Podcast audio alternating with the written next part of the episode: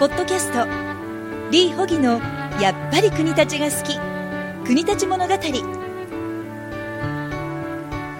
ポッドキャストリー・ホギのやっぱり国立が好き。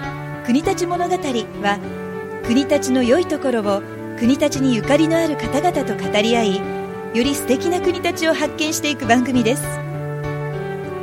皆さんが新しい国立に出会えますように。この番組提供本格ベトナム料理国立サイゴン桜。個別指導学院トコがお届けします。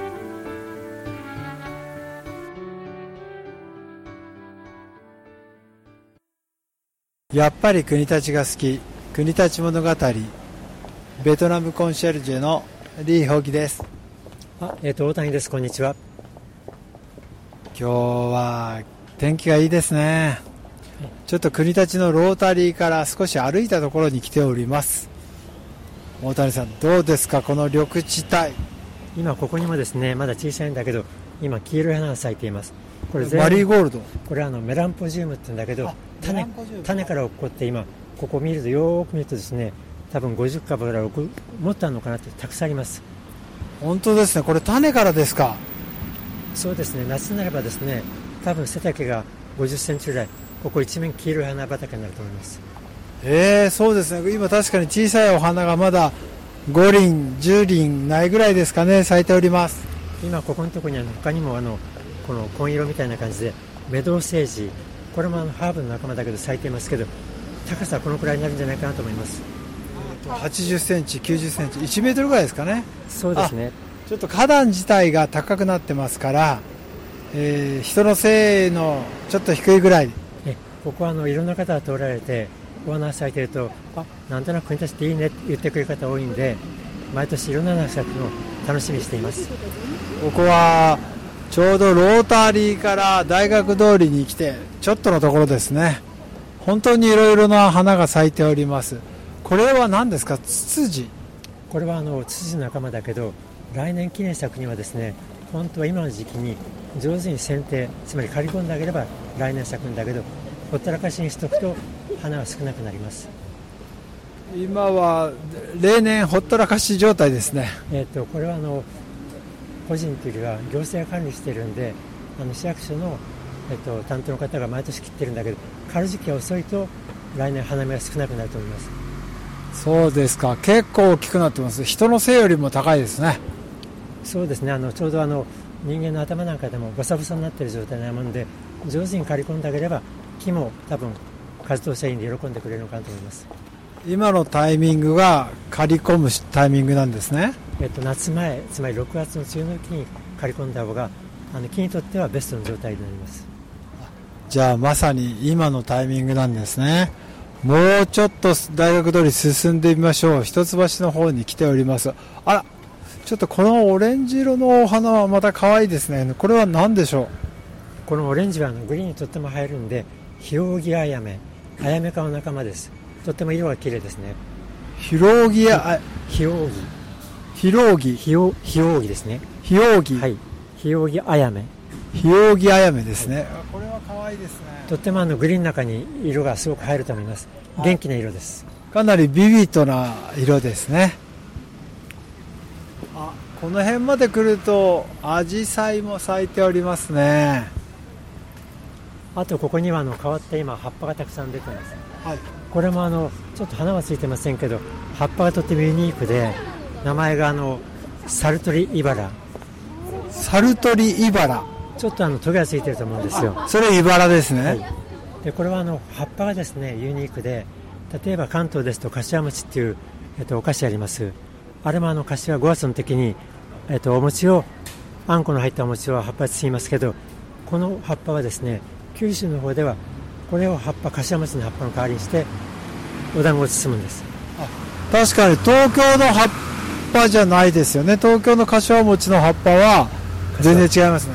あれはちゃんと柏の木っていうのを使いますけど九州のではかんころ餅っていう名前で多分時々イベント会場なんかでも九州の物産展名産店で売ってると思いますけどその葉っぱはこのサルトリバラですサルトリバラ葉っぱ可愛いですね。まん丸っていうんですか。なんかくるんとしてますね。えっと別名があの3期来秋にはあの赤い実もつけます。そうですか。この後お花が咲くんですね。はいそうです。あこれは可愛いですね。この辺に来るとまたあこれが2番目の桜ちゃんですね。枯れかかってます。枯れかかっちゃってますがで今あのちょうどスターバックスの前通ってますけど桜がですね随分傷んで、えっと、もうちょっと重症かなと思います。そうですね。ちょっとこの桜も枝ぶりがね横に広がってて綺麗だったんですが。今その近くにあの今年ですね地元の方新しい木植えたんだけどちょっとですね間隔が狭いもんで心配しているのはこの古い木の病気が若い木に来てしまうんじゃないかなってちょっと危惧心配しています。そういうのが伝染しちゃうんですね。多分今向こうに今枯れかかっている木もですね。根っこの方を見ていくと根の方の障害だからあの木が枯れる原因ですね。その病気がたくさんあるんでそれがうつるんじゃないかなってちょっと心配しています。それは心配ですね。あこれは何ですか？この赤い実ですか？花ですか？これ、えっと、これはあの園芸種なもんですいません。私もちょっと名前を覚えきれなかったんですけどこれ実の方です。とっても綺麗です赤いねちょっとピンクがかった実、はい、かわいいですね。ああとこれはそれはあの露草紫露草と言います。あこの辺に多く生息っていうか咲いてますね。えっと、紫露草、はい、はいはい。えっと紫陽花の間に結構あるんでもうちょっと6月の早い時期にたくさん咲いてたと思います。そうですね。今は少し終わりの方に来てますかね。そうですか。だんだんいやこっちに来ると日陰も涼しくて香りがいいですね。多分この近くにお店もたくさんあるんでそういった匂いが漂ってくるのかなと思うけどこの木陰歩いてて気持ちいいと思いますし。今日はとても気温が高いんですが木陰涼しいですね。多分あの今日30度っていう方でしたけど歩いてると多分25度くらいで風がすごく気持ちいいですねそうですね。えー、国立大学通りからお送りしました。はい今日どうもありがとうございます。ありがとうございました。本日のポッドキャストはいかがでしたか？番組ではリー・ホギや国立についてのご質問をお待ちしています。お問い合わせはホームページから。URL は http コロンスラッシュスラッシュ www.saigon-sakura.com http コロンスラッシュスラッシュ www.saigon-sakura.com サイゴンのスペルは SAIGON ハイフンさくらのスペルは SAKURA.com それではまたお耳にかかりましょう。